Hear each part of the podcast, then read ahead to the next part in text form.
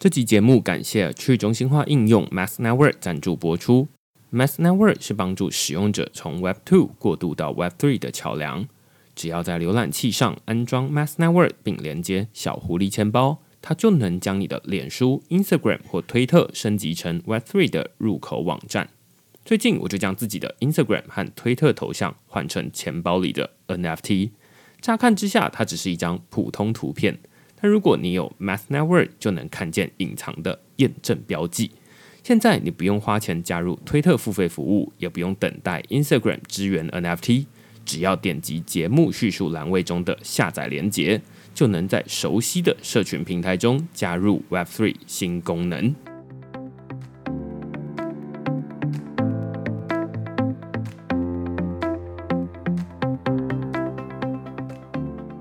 Hello，大家好，欢迎大家来到区块市的 Podcast，我是区块市的作者许明恩。那先简单介绍一下区块市啊，区块市一个礼拜会出刊三封的 email 给付费的会员，那其中一封就是你现在听到的区块市 Podcast。那另外两封我们讨论什么呢？最近我们讨论这个 Instagram 整合 NFT 为十亿人打造的数位展间。如果你现在钱包里面有 NFT，然后却想说，哎，不知道这些 NFT 除了等它价格上涨之外，还有什么用途？而有的人会说，哎，没有，我是要收藏用。那但是收藏就只有你自己一个人收藏。以前呃，例如说你是周杰伦的粉丝，你买这个 CD 回来，你至少爸爸妈妈还看得到吧？但你现在放在钱包里面，这爸爸妈妈也看不到，就只有自己看得到，也没有人会特别跑去你的钱包里面看。那这些 NFT 到底有什么用途呢？那或者是说它可以摆在哪里展示呢？Instagram 说你可以放到 Instagram 这边来，然后你可以把 NFT 发成一个你的贴文，然后让其他人都可以看得到。所以，呃，这篇文章就在讨论说，哎，Instagram 整合 NFT 它到底背后有什么意义？然后也有人会讨论说，啊，那这跟这个 Twitter 在今年初的时候，他们也推出这个 NFT 的头像。它是不是 Instagram 在抄人家的东西，就是抄人家的功能？因为其实 Instagram 之前很喜欢抄别人的功能嘛，就是例如说这个什么现实动态啊，然后什么短影音啊、直播啊等等都抄来的。那大家就会看说啊，你是不是又在抄 Twitter 的功能了？那我们在这篇文章里面讨论说，哎，不是哦，他们两个光是从这个 NFT 的版位里面，你就可以看得出来，他们两个对于 NFT 的认知可以说是天差地别。那我们在这篇文章就来讨论这两者之间有什么不同。那另外一篇呢？我们讨论的是 UST 引发币圈海啸，报价机失灵，以太币稳定币脱钩与补偿措施。那这个可以说是呃，我们在录音的前一周啦，最大的新闻，每一个新闻都在讨论这件事情，就是说传说中的稳定币它怎么会脱钩，然后本来应该是一美元变成零点一美元这样子，甚至是在更低。那之前区块链已经有讨论过另外一篇文章，就是 UST 稳定币脱钩，然后价格保卫战死亡螺旋难以挽回的信心。那我们在那篇文章讨论说，哎，UST 它到底怎么倒下来的？但在这篇文章，我们不是在讨论 UST 跟 Luna 本身到底是有什么样的稳定币挂钩的机制啊，怎么样？而是离开这个 UST，然后去到其他的区块链，看看说，哎，哪些区块链，哪些 DeFi project，他们因为这一起事件，他们其实也受到了这个，你可以说是无妄之灾啦，或者是说遭受池鱼之殃哦。那有一些报价机，他们因此就失灵了；有一些 DeFi，他们因此报价不对，然后所以他们里面的这个金库就被掏空了。那甚至还有以太币的稳定币，他们也价格脱钩了。这到底是怎么回事？为什么 UST 呃 Luna 他们是在自己的独立的区块链，但是会影响这么大的一个范围？这篇文章就来讨论这件事情。好，那如果你对这些主题有兴趣的话呢，欢迎到 Google 上面搜寻“区块市趋势的事”，你就可以找到所有的内容了。也欢迎大家用付费订阅来支持区块市营运。我们今天同样哦，就是要来讨论这个 NFT 啊。那我不知道大家最近在听到这个 NFT 的时候，会不会觉得呃神神这样子，就会觉得又是 NFT，然后哎牛市已经过了，你现在这买 NFT 感觉好像不会赚啊。那 NFT 有什么用途？其实我们今天要讨论的这个 NFT 的性质非常的特别哦。当然它也是视觉，它有视觉化，就是大家也是看得到。但是它不是大家想象中的这种头像型的 NFT 哦啊，今天这个是一个文字型的 NFT，然后正好我自己会觉得说它跟区块链常常都要写文章，非常类似。那我们今天邀请的是这个叫做 Minverse 第二宇宙词典 Project 的发起人慕天来跟我们讨论这个主题。我们先请慕天跟大家打声招呼。嗨，大家好，我是 RPF 还有 Minverse 的发起人慕天。可能是我在不知道研究所的时候，还是在还没有开始接触区块链的时候，其实我就在 TEDx 上面看过他的演讲。感谢感谢，对对对对。然后就是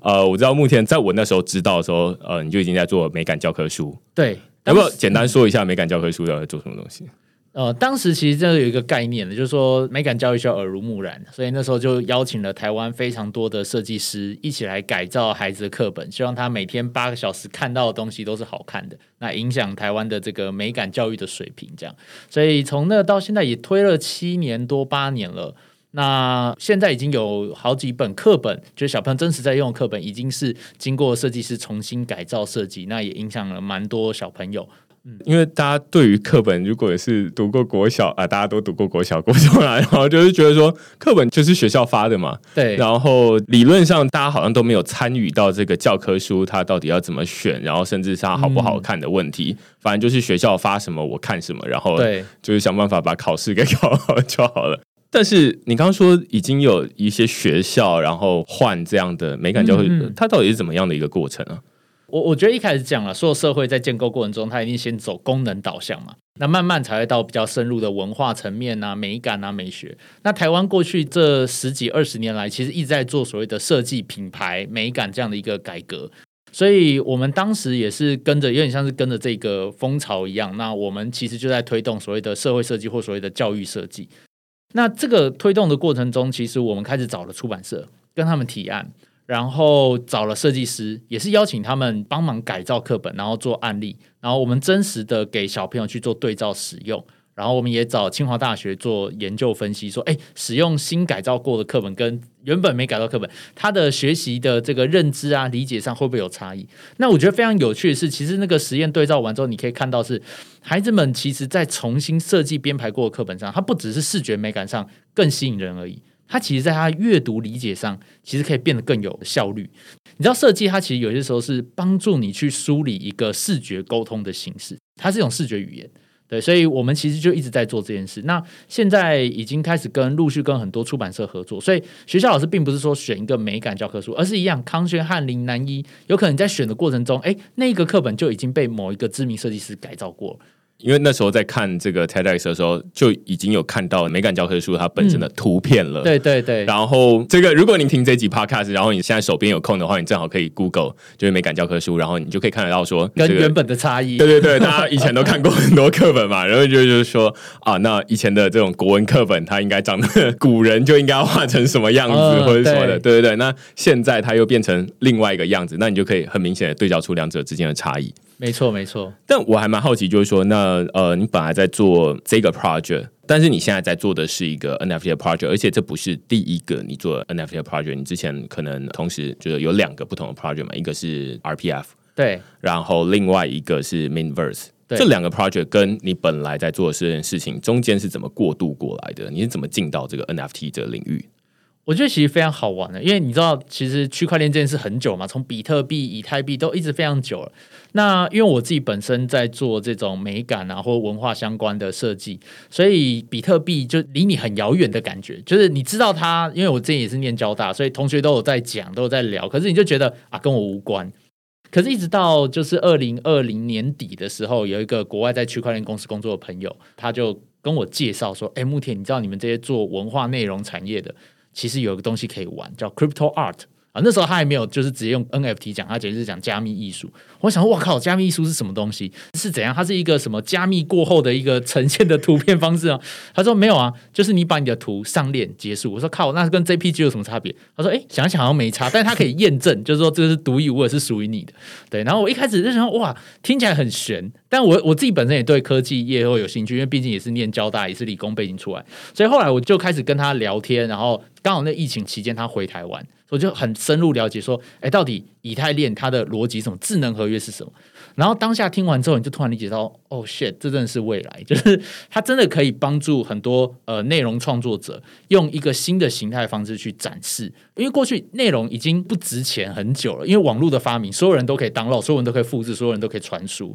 所以便是说那个拥有权这件事情一直很难被定义下来，所以导致大家就是 Spotify 听一听，然后不会有人再去购买一个东西了。对，所以那时候我们就开始想说，哎，那如果这是一个很不错的机会，对于我们过去其实合作非常多的设计师，所以这次我合作的 NFT 专案的设计师，大部分也都是美感教科书时期 认识的这些好朋友们。你想到二零二一年年初的时候，你去看那个 OpenSea 上面。或者说看这个呃，那时候是 Crypto Slam 嘛，我我也忘记那个网站叫什么，反正你就看那个排名，就觉得哇天啊，那图都好丑，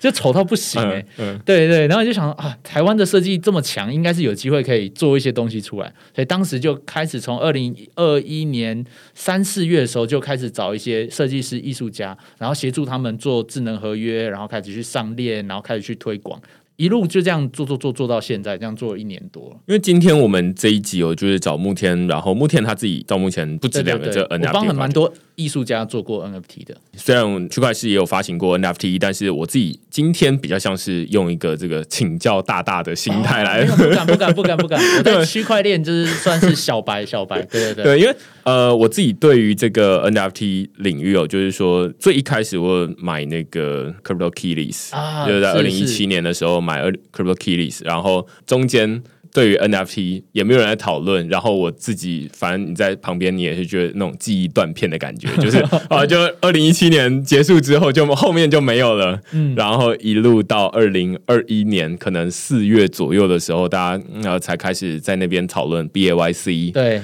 然后那时候 BAYC 四月的时候开始，那时候就比较没有人在讨论什么 Crypto Kitties。嗯，因为现在其实也可能一直都很便宜啦。对，那好像这一波的这整个 NFT 现在大家会觉得说啊，例如说一个 NFT 很贵啦，或者是说啊，这个 NFT 甚至可以投资啦。我觉得比较像是都是从二零二一年的这个 BAYC 起来的。那现在 BAYC 也可以说是现在全球这个最知名，也有可能是最贵的其中一个头像的 NFT。没错，没错。那呃，慕天刚刚在讲，就是说，哎，其实他自己也做过蛮多不同的类型的 NFT。呃，你会怎么去分类？现在有哪些 NFT？因为我自己这个礼拜在写这个 Instagram 的 NFT 的时候，我就发现说，OpenSea 上面的排行榜啦，就是前九名的 NFT 通通都是头像类型的，都是 PFP 类型的。对对对对，所以你可以看得到，就是说啊，每一个点进去，它都是说啊，用不同的生成式艺术，然后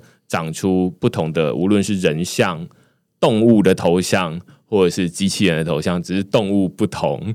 或者是人的画风长得不太一样，机器人长得不太一样。我自己最大的好奇就是说，哎，大家真的有需要那么多的头像吗？然后，因为你自己也有发行过这个 RPF，你会怎么解释说，哎，为什么现在大家都会想要去买一个这个头像，或者想要去发一个这样的头像的 NFT？我觉得这东西，你说它的价格上有些那种价格真的很高，所以你说它中间有没有带有一点点泡沫的成分在？肯定是有的哦，肯定是有的。就是 一个人不需要这么多头像啊，说实话是真的不需要。对，那到底为什么会是头像？就像你们在做区块链各种币啊，或是各式各样的服务，它一定有一个论述在。当它的价格跑出来的时候，它有一个论述的背景在背后。所以我觉得头像它的东西价值在于它有一点点回归到 community 这件事情。所以回到卡片的题的意思是说，其实这个头像啊，你就把它当做是一张会员卡，然后或是这个俱乐部入场券。那这个俱乐部入场券，或是这个会员卡，或是它背后有些 utility 一些机制哦。那过去传统的做法，它可能就是给你一张卡片，那每个人卡片都长一样啊。那长一样的状况之下，其实你很难作为一种身份去作为一个交流。每个人都希望独一无二的，但以前你会员卡因为碍于印刷技术关系，所以你 Costco 或者什么，它顶多就要印一张小小的照片在上面这样。但事实上，你可以想象是说，现在的这个 PIP 的做法，因为要用电脑的方式，然后去重新组合这些图片，它变成是每一张都是独一无二的会员身份或是社群身份的认证。所以 PIP 它能够很容易去传播的几个。大的原因是，第一个，它核心的 base 是在 community 上面。那 community 的价值，我这边就不再多做赘述，我相信大家都很熟悉。第二个是因为它是 PFP，所以它很容易可以换到你的大头贴上。那因为这样子的传播效果，其实它更容易有产生一种病毒式的传播跟行销的效果。当你每个人都把它换上去的时候，哎，大家很容易就扩散开来。所以这两个因素，然后再加上 NFT 的崛起，然后热钱的涌入啊，这个整件事情就让它很容易的价格就蹦蹦蹦就往上跑。但你真的回到回头回来，就好像一样，就是你有很多张信用卡，但这张信用卡因为每一张你都会去使用它嘛，又未必可能最后用就那一两张。你就把当做你卡片，你的口袋卡片打开来，那个皮夹里面有好多好多张卡。好，那现在的 P 二 P 就很像它打开来之后有这么多社群，但你真的会去参与吗？呃，不一定会。所以有一天你可能觉得啊，这个我没有参与，我就把它卖掉。好，或者说这个你喜欢，你就把它留下来。哦，所以我觉得它大概会是一个这样的形式。我觉得刚刚这样的比喻蛮好理解的，因为像以前大润发可能还曾经需要卡，或者啊是家乐福还需要卡的时候，大家也都有很多不同的购物的卡嘛。那全联可能以前也有出过卡，但是现在大家都变成 App 了。但每一个卖场虽然他们都是在卖东西，他们可能对会讲究他们之间的差异性。没错那，现在只是在这个线上社群里面，大家不是在来买东西的，大家变成说啊，那大家是来参与某些社群，然后在社群里面可以学习或者在讨论什么东西。听起来会比较抽象一点，它跟这个我们直接去这个全联、大润发、好事多买东西，然后你就知很很明显知道说啊，你在大润发买的东西跟好事多买的东西是不太一样的，然后价格也不太一样，包装也不太一样，等等的。没错，那。同样在不同的社群也有不同的风格，对那所以这样好像就比较能够理解为什么一个人要有很很多多不同的头像，呃，那就是为什么你要有这么多卡？难道不能全部都去全联买就好了吗？好像也可以啦。对，没错。所以其实你某种上你可以想象说，未来这个很多的会员卡系统，例如说可能家乐福或什么，说不定在以后变成 NFT 化的时代，它每个也都会长得不一样嘛。嗯对，所以这个我觉得它是一个过渡时期啊，但确实现在的价格绝对有一点 泡沫成分在这里面。嗯，因为之前像无论你要去办这个大润发会员卡，或者是这个家乐福会员卡，还要拜托你，而不会是说，哎、你要办我们这张卡来三万这样。啊 我觉得讲家乐福好像稍微有点平价一点点，对不对？呃但这说不定福伦社啊，或是有某些比较贵的俱乐部啊，啊高尔夫球俱乐部啊，红酒的某些社团啊，可能像这些都是，或者像校友会，当然它就有价值的高低就会产生了。嗯嗯嗯，对，我觉得这样好像就蛮能够理解，因为有一些狮子会、福伦社，啊对对对然后都会有不同联谊性的社团，那它好像就跟你刚刚说的这种社群比较像，就是说你为什么要缴社费去参加福伦社？那你获得了什么东西？那获得的东西都是蛮抽象的。对对对，懂懂懂。那看起来是呃，前面有一段时间你在做这个头像的 NFT。你刚刚有说，哎，你有身边有蛮多设计师朋友，他们也会想要发 NFT。他们会主要想要发 NFT 的原因是什么？有没有什么特别让你印象深刻的例子？例如说啊，只是把作品变数位化，然后可以用数位的方式卖出去吗？还是有呃什么特别的想法？就是我们一直在尝试，因为当这个新的技术出来之后，就一直觉得说好像它很有机会改变未来。那当然会怎么改变，其实大家都在摸索。那我自己本身在做这件事情的时候，是非常以艺术出发的。因为 NFT 有很多种形式，NFT 像一张白纸一样，你做什么它就是什么样的功能嘛。对，所以你在上面画画，它就是艺术作品；你在上面把它印上你的这个会员哦，就是你说这个东西只有持有你才能进来，它就是会员证。所以我比较专注在就是艺术设计相关的内容，所以呃，我有帮一些艺廊的艺术家把他的作品上链，所以它是实体作品，然后上链之后比较像是一个证书的形式在存在的。然后我有帮艺术家去做创作，然后是三 D 类型的东西，就他想要做一些三 D 的角色啊什么的，那我们就协助他。那我们可以怎么样去操作这些内容？那这以 RPF 的部分的话，它是以 PFP 的形式为主，没错。那 PFP 的形式的话，当时的想法是希望可以帮这个艺术家大家一起合作，做一个有点像区块链世界的艺廊哦，然后可以邀请很多创作者一起进来，一起交流，然后喜欢这个艺术家的人就可以一起进来这边，然后一起玩这样。所以当时是用这样的方式，然后成立了就是 Rock for Friends，就 RPF 这样。那在这里面，其实我们也陆续就开始办了很多活动，包含办了一些创作者的课程，哦，邀请大家就是说，哎，如果你不懂什么是 NFT，那我们免费帮你就是上一些线上的课程，那你可以来学习这样。但是他已经先买了 NFT，他才会进去，不用不用不用不用，我们那个课程是完全完全公开的。对对，公开免费的，这样就一个入门的四堂课，加起来可能有十几个小时。对，所以在过程中，我们一直在讨论是说 NFT 到底还有什么样的可能性？因为我们做过的就是不管是这种纯艺术，然后或是三 D 的角色，不管是平面的作品，或是 PFP 的形式，哦，那这些我都做过了。那一直在想是到底 NFT 还可以做什么？所以当时其实呃，我们一直有有在看国外案例嘛，所以像 Park。它其实一直都是不断的在做很多机制上的创新、智能合约上的创新，所以你也会想说，确实，如果 NFT 它只是把 JPG 上链，哎，好像这真的很可惜。就是没有真的用到智能合约它这个独特的地方。那跟社群里面讨论的时候，大家有讲到说，哎，那文字工作者好像很可怜哦，就是在这一波大家都讲内容创造，内容创造，哎，怎么最后看到都是视觉的插画图像？那我们这个文字的怎么办？所以后来就开始找了一些作家在聊，说有没有可能我们来出一档纯文字型的 NFT？因为像国外的话，其实像 Loot，然后还有像 Park 的 Lost Point，其实它都是以这个呃文字为主体的。对，所以我们就觉得，哎，如果国外有机会用文字为主体，那我们在台湾或者华文社会里面有没有机会可以做一个这样子的内容？所以第二宇宙词典就 Minverse 才从这样的一个结构中慢慢的演化跟诞生。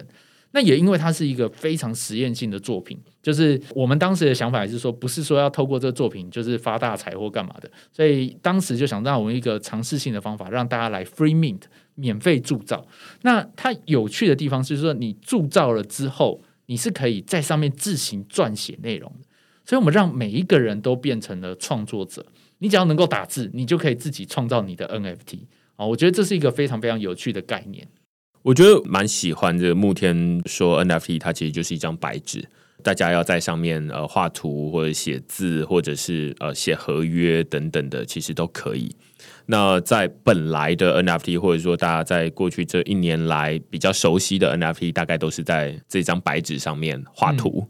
那这种说法，我记得我也听唐凤说过，就一样的说法，他就说，啊，NFT 它就是一个载体，嗯，那你到底要承载什么样的文化、什么样的意义在上面，那就会让这个 NFT 它代表不同的价值。他可能说的比较玄一点，但是它其实就是一张白纸。那大家到底要在上面画什么样的东西都可以。那刚目前讲说啊，那其实它前面可能是一些图片，尤其又是以头像为主，那它就会变得比较像是一个社群。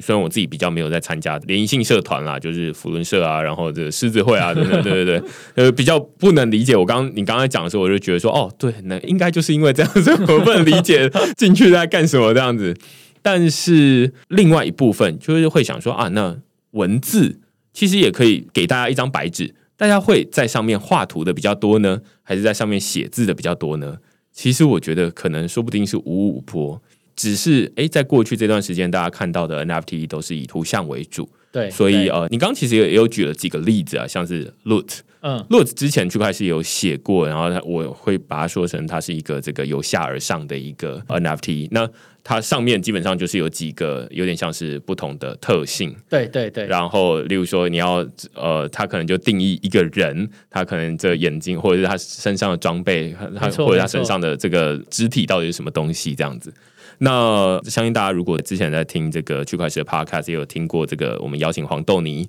来讨论的时候，我们那时候有讨论，然后说呃，Loot 是一个蛮有趣的东西，然后他也做了一个叫 Loot for Revolution，就是把这个香港的素材结合进去的。只不过它比较，它也比较像是一个实验性质的 project。那其实 Loot 它本身也是一个实验性质的 project，它那时候也是就是直接给大家免费 mint。其实你去看那个 NFT，它就是一个黑底白字，对，很像打扣的一样。对对对，就是一个有够阳春的 NFT 这样子。那你刚刚在说第二宇宙词典，它其实跟这个 Loot 有点像的时候，我一时之间还没有办法想象，就是没有啊。第二宇宙词典，因为我自己也有去 Free Mint，就是慕天跟我讲完之后，然后就觉得。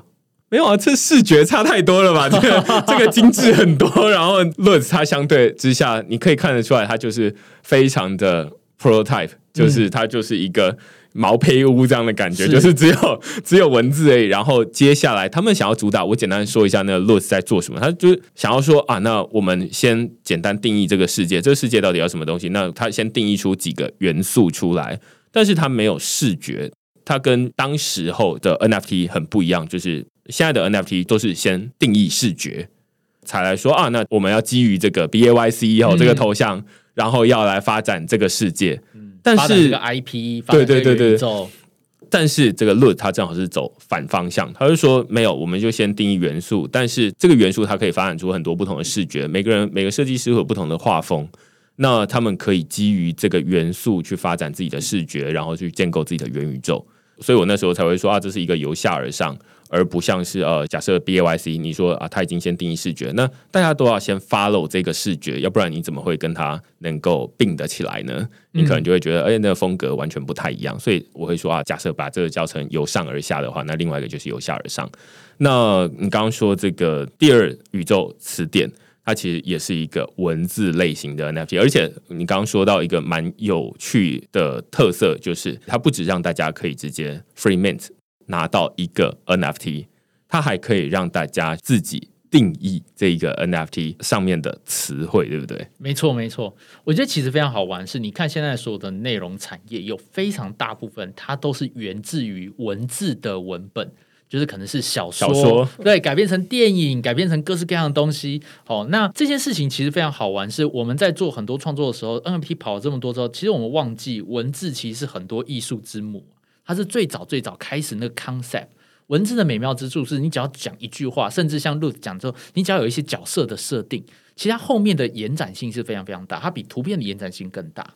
所以那时候我们在做这个案子的时候，我们就在想是说，有没有可能我们让文字来构建一个元宇宙？因为大家其实都在想象说元宇宙长什么样子啊，然后这个世界是什么样子。那我们就想，那我们来做一本词典。那这本词典好玩的地方是，我就给你一个词汇，每个人拿到这词汇之后，你可以开始去构建你自己想象中这个词汇的意思，它代表的意涵。所以很多人一起来去用文字来建构，在这个词汇有点像一个小土地那种感觉，就是你在这个词汇上，你用这个文字去建构一个你的世界观的时候，你就会觉得哇，这个世界非常非常的有趣。所以那时候我们其实是很希望可以看到这种百花齐放，然后各种不同的切角在谈论这个不同的事情这样子。那当然也是为了说要让本身的文学性要高，因为毕竟对我们来讲，它还是一个大型公众一起共同创作的一个艺术品啊。所以我们还是有找了很多的作家一起进来玩这件事情。我们找十位台湾非常知名的作家，那建议是当代最厉害的人选之一。那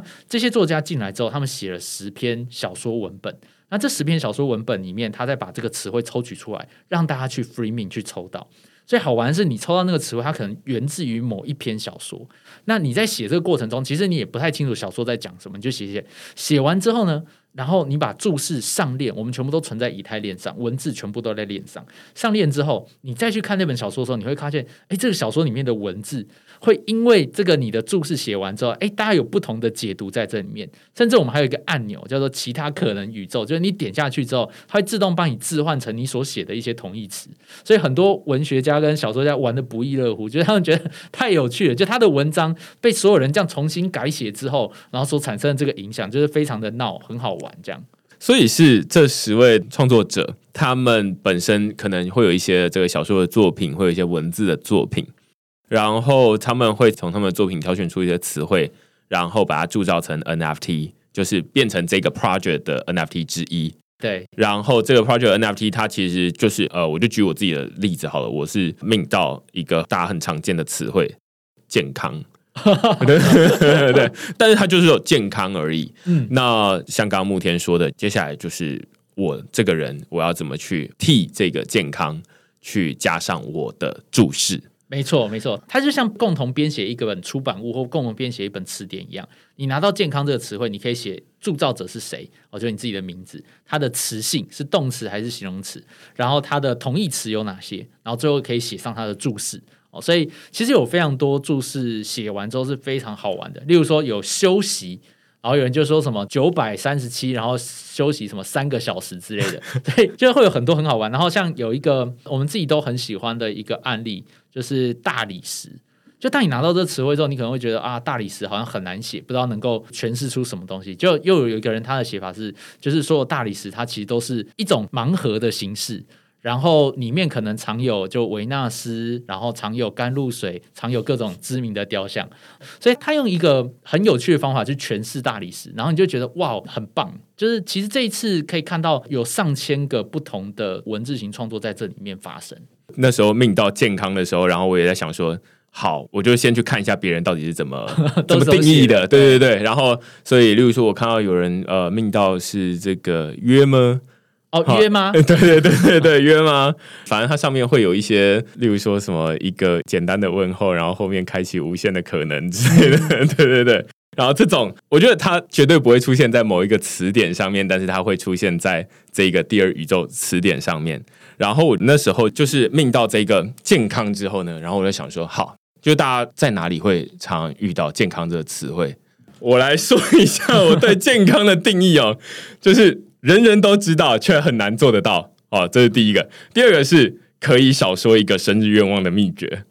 然后最后一个是。长辈群组的资讯量比 Google 搜寻更丰富，所以这基本上大家就会觉得说啊，那我会觉得这是我自己对健康的定义。当然，每个人对于健康的定义不太一样，每一个人会有不同的对于健康的定义或者对于词汇的定义。然后你刚刚说，如果你再把这些东西整合到本来的那小说的创作里面，大家虽然是看这小说的文本，但是当你想要跳脱一点，嗯，你就可以点那个注释。然后你可能就会看到一些有趣的东西，我不知道到时候的情境会是这样吗？没错，它其实非常好玩的点是这样子，就是其实他在探讨呃文学上有一个非常重要的东西叫做歧义性，歧是就是不一样的意思，这样意识差异的义，这样。那歧义性其实在谈的是什么呢？就是同样一个词或同样一篇文章给一百个人看，它会有一百种解读。那过去这个东西在传统的出版上面一直很难去做呈现跟表现。虽然每个人看的时候心里有不同想法，但你没有办法在同样一个空间里面去看到所有人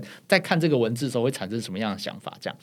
所以这一次在玩的东西，为什么这些知名作家他们会愿意进来？因为我们透过 NFT 技术，让所有人可以同时去共编跟撰写。那在撰写过程中，你就会看到说，哦，这篇文章里面，当你滑鼠移到“健康”两个字的时候，原本在这个小说里面，它可能健康在讲就是我们身体健康这种健康，就没想到一点开发现说，哎，没有，它其实是一种长辈的这个问候语，或者这个生日愿望的推脱之词。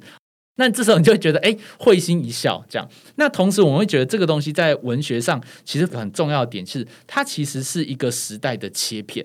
你刚刚有写到一个，就是说长辈群组比 Google 信息还要多的时候，它其实就代表一个社会现象。所以，当你拉开时间这二十年、三十年、五十年之后，你再回来研究这一批文本的时候，其实你可以找出很多这个时代它这个社会的一些文化脉络在这里面。所以这是为什么我们对于这次的计划就 Minverse 第二宇宙词典这么兴奋原因。它不管在文学性上的创作，不管在社会整个共同实验参与的程度，包含我们一起记录一下这个时代的切片。那同时，这个词汇它其实是可以不断的去改写的。就是你只要随着时间，你任何时候你想要再去改写它，你就可以重新再去把这些文字再重新上链。所以时间拉长，如果大家还是有持续在更新、在撰写的话，其实你是可以找到这个时代的轨迹跟脉动。健康在这个时代跟在二十年、三十年甚至五十年后，哎，它会有什么样的变化？我觉得讨论到现在，这已经是超出我本来在录音之前对于这个文字 NFT 的理解。虽然我自己有去命，然后我有想尽办法去绞尽脑汁，想要去，我觉得写的很好笑，去去去定义这个东西。但是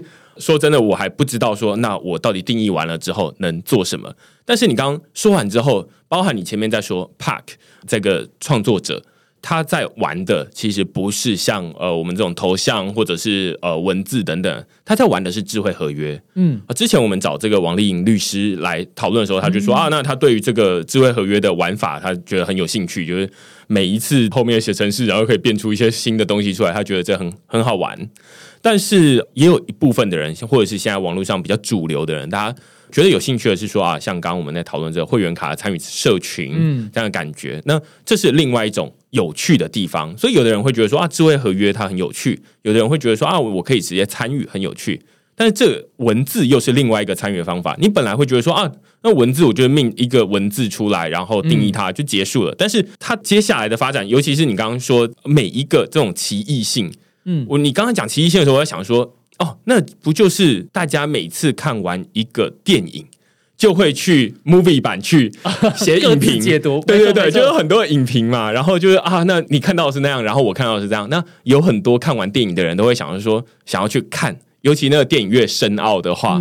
你就会想要去看，说我的理解有没有跟大家一样？对，那其实不是在追求说啊，大家都要跟我一样，而是你想要看到的是。有其他人不同的解读，对对对，还有哪些人跟你不一样的解读？那个才是有趣的地方。没错，没错。那其实现在网络上面有很多不同的这个 NFT，有的讲究它的实用性，所以你可以这个买嘟嘟房之后，你就可以一直免费停车；也有的你可以这个加入某一个社群等等的。但是，哎，现在你也可以有点像是这个看电影，甚至你可以直接参与这里面，然后去定义，然后让最后的成果好像也有你自己的一份贡献。最后大家重新，说不定哎，基于这个注释，又可以再发展出另外一套新的剧本。我觉得这是还蛮有趣的地方。没错，没错。其实这一次真的，我我觉得刚好跟最近有部电影叫《马的多重宇宙》。我觉得有非常像的感觉，就是你会发现每个人所撰写出来的东西真的是脑洞大开。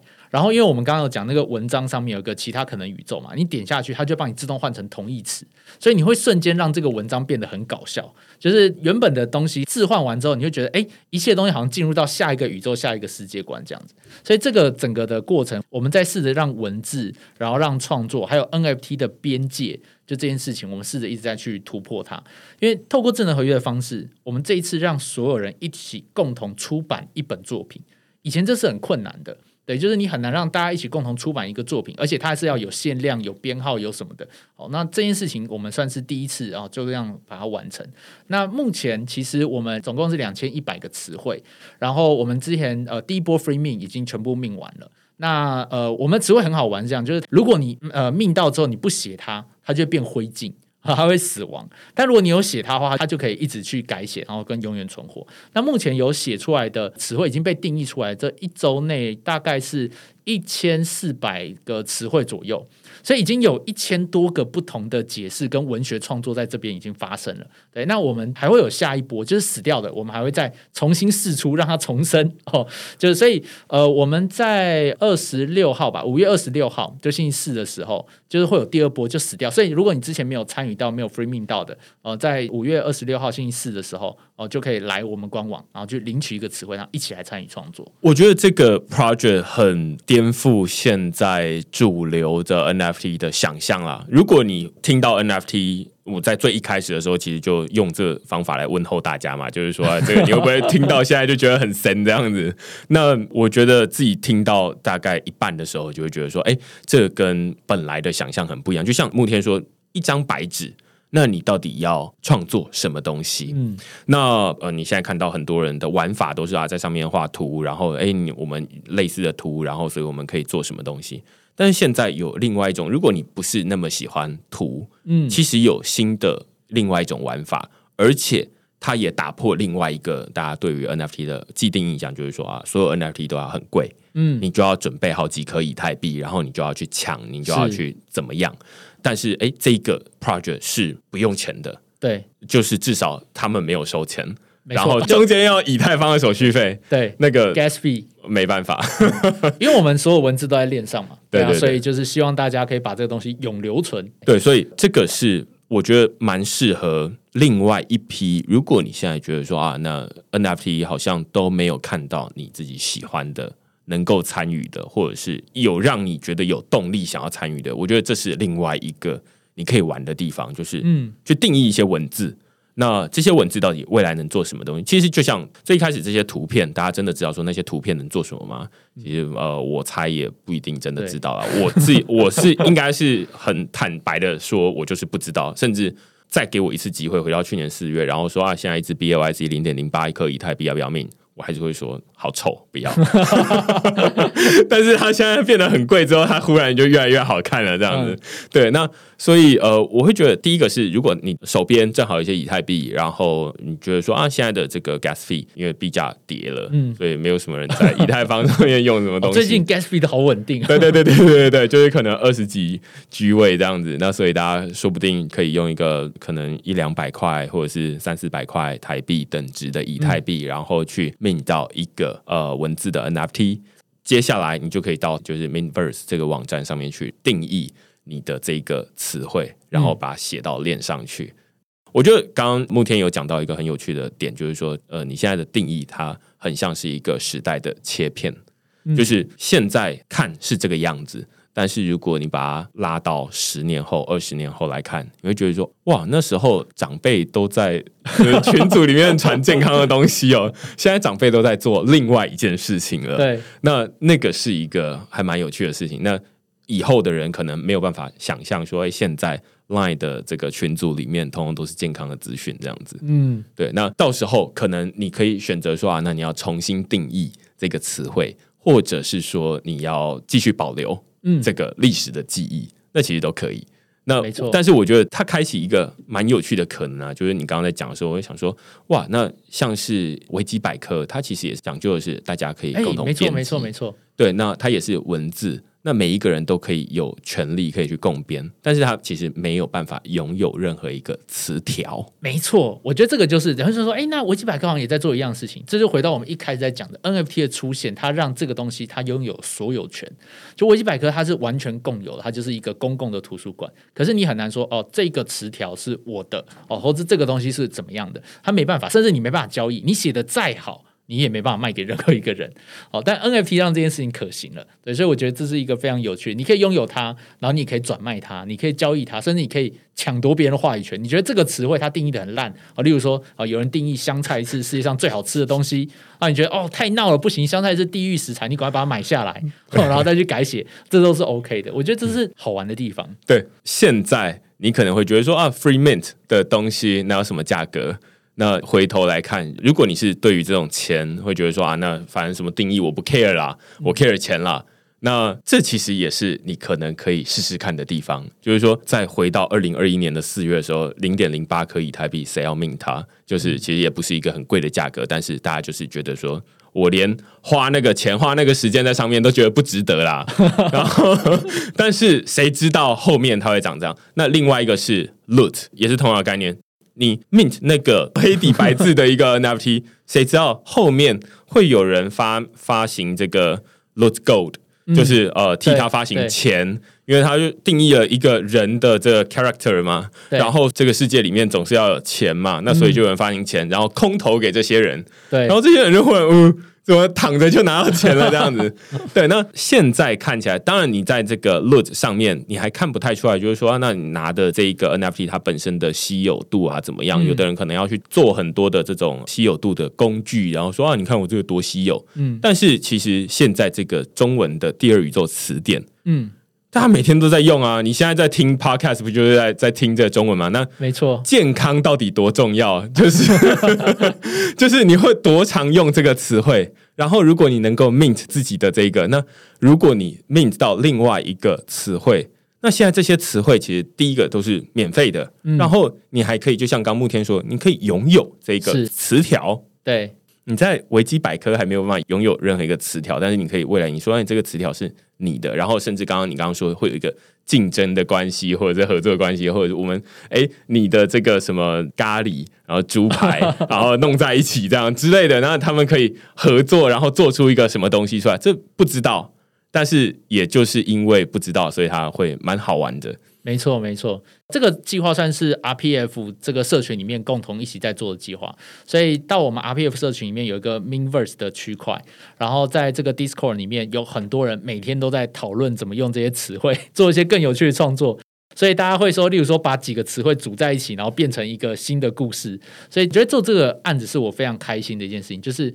它真的是一个非常回到呃创作本质、收藏本质跟探索 NFT 的可能性的一个案子。对我这还有想到另外一个，其实现在文字 NFT 也不一定真的只有这一个啦。如果你在以太坊这个社群里面有参与过一点点的话，你会会知道 ENS 就是啊对。Ethereum Name Service，嗯，那它其实就是有点像你的钱包地址的网址这样的概念嘛，就是你觉得大家都记不起来谁的 IP 是什么一九二点一六八，所以于是你就可以 mint 就是 mn 许的 ETH 或者是什么 Vitalik 的 ETH，然后来代表你的钱包地址，你就不用记得零差多少多少多少，那它就是一个文字。那现在大家都知道，回到网址或回到 ENS，你就知道说台湾 ETH 这个价格有多贵。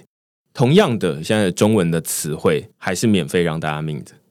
是不是应该要把握机会？我不知道，我先不知道说它到底未来价格会怎么样，因为它现在就是免费，但是免费然后后面变成有价格的这种专案的 case 其实非常多啦。嗯就是像我之前有的人在区块链社群里面会分享 Unchain Monkey，哦，对我有命到，好对对，我有我有，然后就是它也就是一个免费 mint，然后甚至还大家还会在那边讨论说，啊等了好几个小时了都没有命完，是不是没有人要这样子？嗯，然后后来哎涨到一颗以太币、两颗以太币这样子，然后三颗，对对对，然后三点多，还会还会空投一些什么甜甜圈啊、什么东西的嗯蛋糕啊之类的，然后也有不同的价格。这边这一段讲的是。给那些对文字还没有那么真的有兴趣，然后你对钱比较有兴趣。哎，我刚刚这一段是为你而讲的，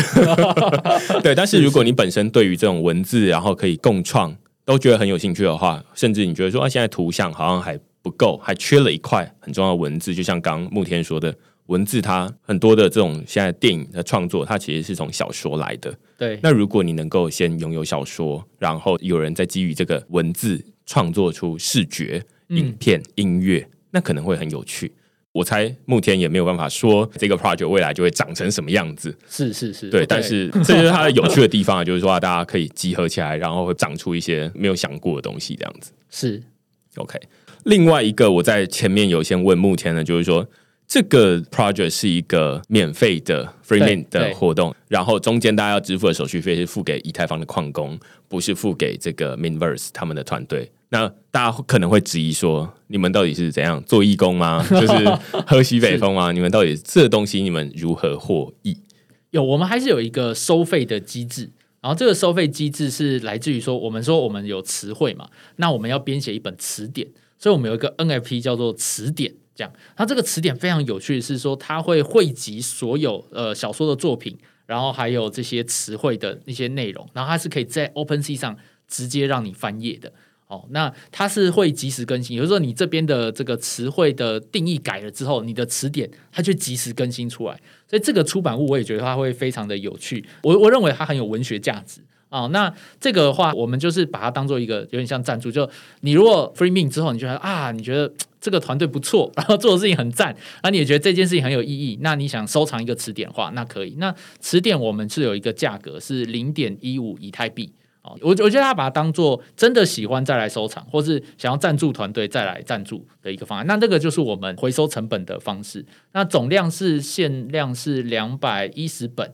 但扣掉给博物馆、给作家的哦，那剩下大概是一百多本这样子。我觉得这就是蛮有趣的地方啊，就是说每一个人都可以参与 mint，然后你可以参与定义。但是，诶，如果你想要把这个整个收藏，就是把它呃编写成册，然后让它你可以在这个 OpenSea 上面，或甚至你可以直接持有一整本的话，对那你可以用购买的方式来支持他们运作，然后甚至是反正就是给一些 donate，你觉得说啊这个 idea 很棒，然后甚至你本身就想要拥有这个词典这样子。嗯，然后跟大家讲一下，我们词典有一个有趣的是，我们还是会把它印出来变成一个实体的。哦，对，到时候我会找一个时间点快照完之后，然后直接把它印刷出来，然后做成实体。那设计师是严伯俊，呃，台湾非常知名的一个设计师，就非常厉害。我觉得他到时候做出来会是一个正立方体。对，所以我觉得在艺术上面也是很棒啊，我觉得非常有收藏的价值。好啊，我觉得今天其实我们从最一开始，呃，美感教科书，然后后面做了 RPF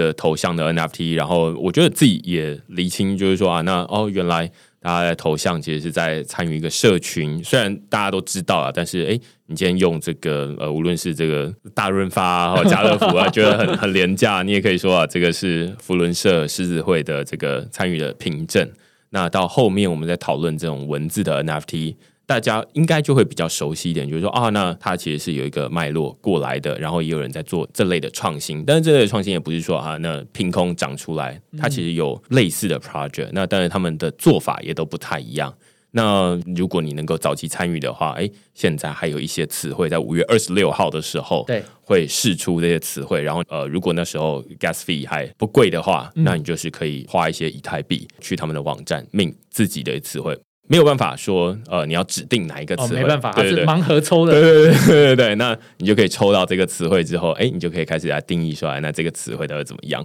那最后它可以长出一个数位的词典出来，然后接下来你还有可能收到一个实体的东西。所以我觉得这整件事情是好玩的啦。嗯，那如果你觉得说啊，那这好玩的话，那你可以试试看这样子。好啊，那今天我们非常感谢这个慕天来跟我们讨论呃文字 NFT Mainverse 第二宇宙词典。那如果你喜欢我们这集讨论的话，欢迎到这个 Apple Podcast 底下给我们留言或评分。那今天谢谢慕天，我们下个礼拜再见喽，拜拜。拜拜，谢谢大家。